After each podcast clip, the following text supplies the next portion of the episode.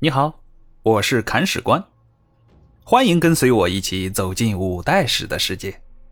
这里有金戈铁马，也有诗情画意，了解传奇人物，演绎恩怨情仇。这里有你不知道的，更有你想知道的。精彩内容，我们继续。第五十一章：运眼之战。上回说到啊。李克用一打三完胜，把李茂贞、韩建、王行宇等人打了个落花流水。而现在，他在思考一个问题：要不要挟天子以令诸侯？我们说李茂贞他们想做这个事情，但是没有能力。朱温肯定也想做这个事儿，但是现在还不具备条件，因为他还在和鲁西军阀朱氏兄弟较劲呢。而李克用现在是既有能力又有条件，长安近在咫尺，手握十万雄兵，向前一步，也许就是人生巅峰。这现实太有诱惑力了。李克用想着往前走一步，但是他还有自己的顾虑。这个顾虑就是自己的姓氏，或者说是朝廷发给他的那个证书。如果领证书的人把发证书的人给挟持住了，那这个证书还有什么效力呢？别人会不会认为你手中的证书是抢过来的呀？而抢来的证书又能证明什么呢？我们说李克用姓朱爷，是沙陀族，别人做的事情他不能做，别人可以欺负皇帝，他必须保皇帝；别人造反，他必须来平叛。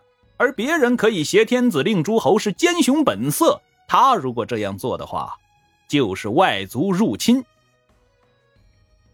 在接受国姓李氏的那一瞬间，他得到了梦寐以求的汉人资格，同时也戴上了忠臣孝子的紧箍咒。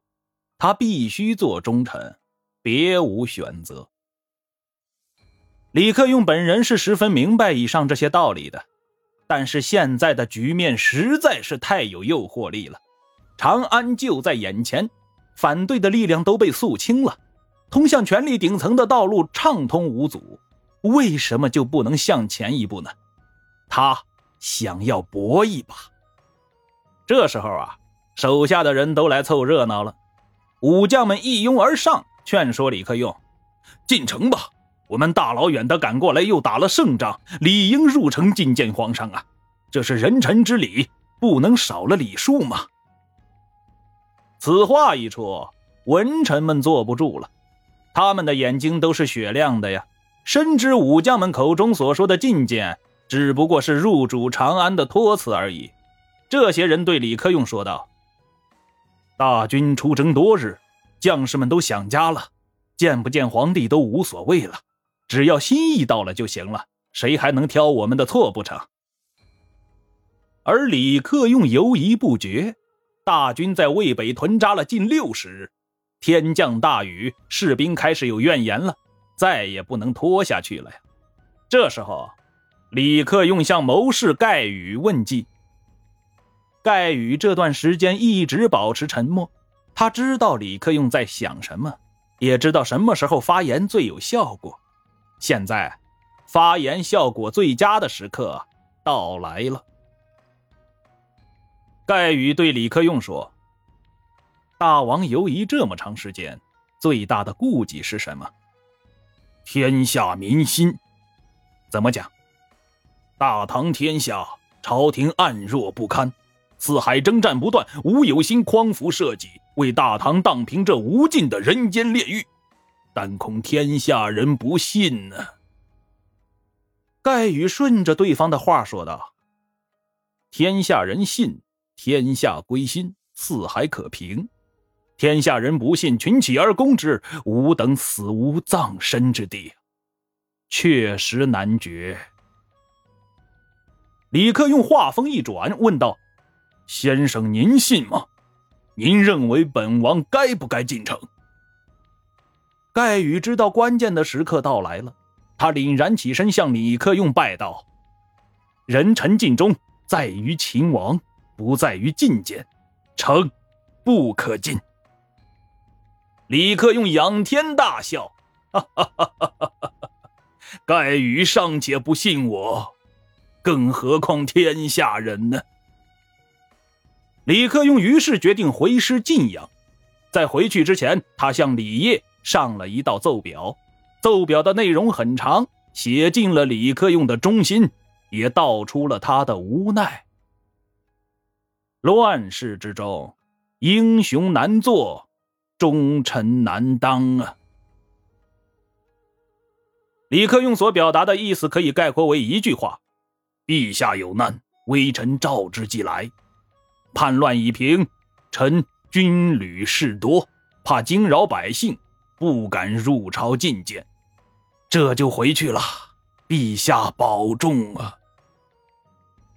这次李克用说走就走，毫不拖泥带水，而皇帝李业总算是松了一口气呀，以手夹额，庆幸道：“总算是走了，下煞朕也。”昭宗皇帝李业开始收拾长安的乱摊子。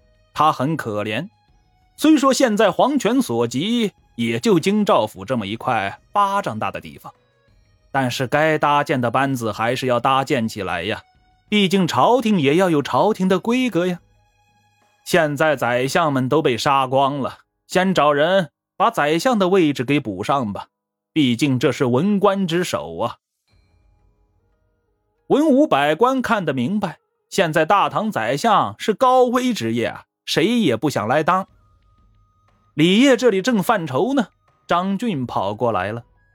这个人虽然之前吃过败仗，被李存孝赶的是狼奔使突，落荒而逃啊，但忠于大唐，和朱温的关系也很好。李业很信赖他，心想别再挑了，宰相的位子就给他吧。而这件事让李克用给知道了，他就想啊，哎，皇帝陛下。你这是什么意思？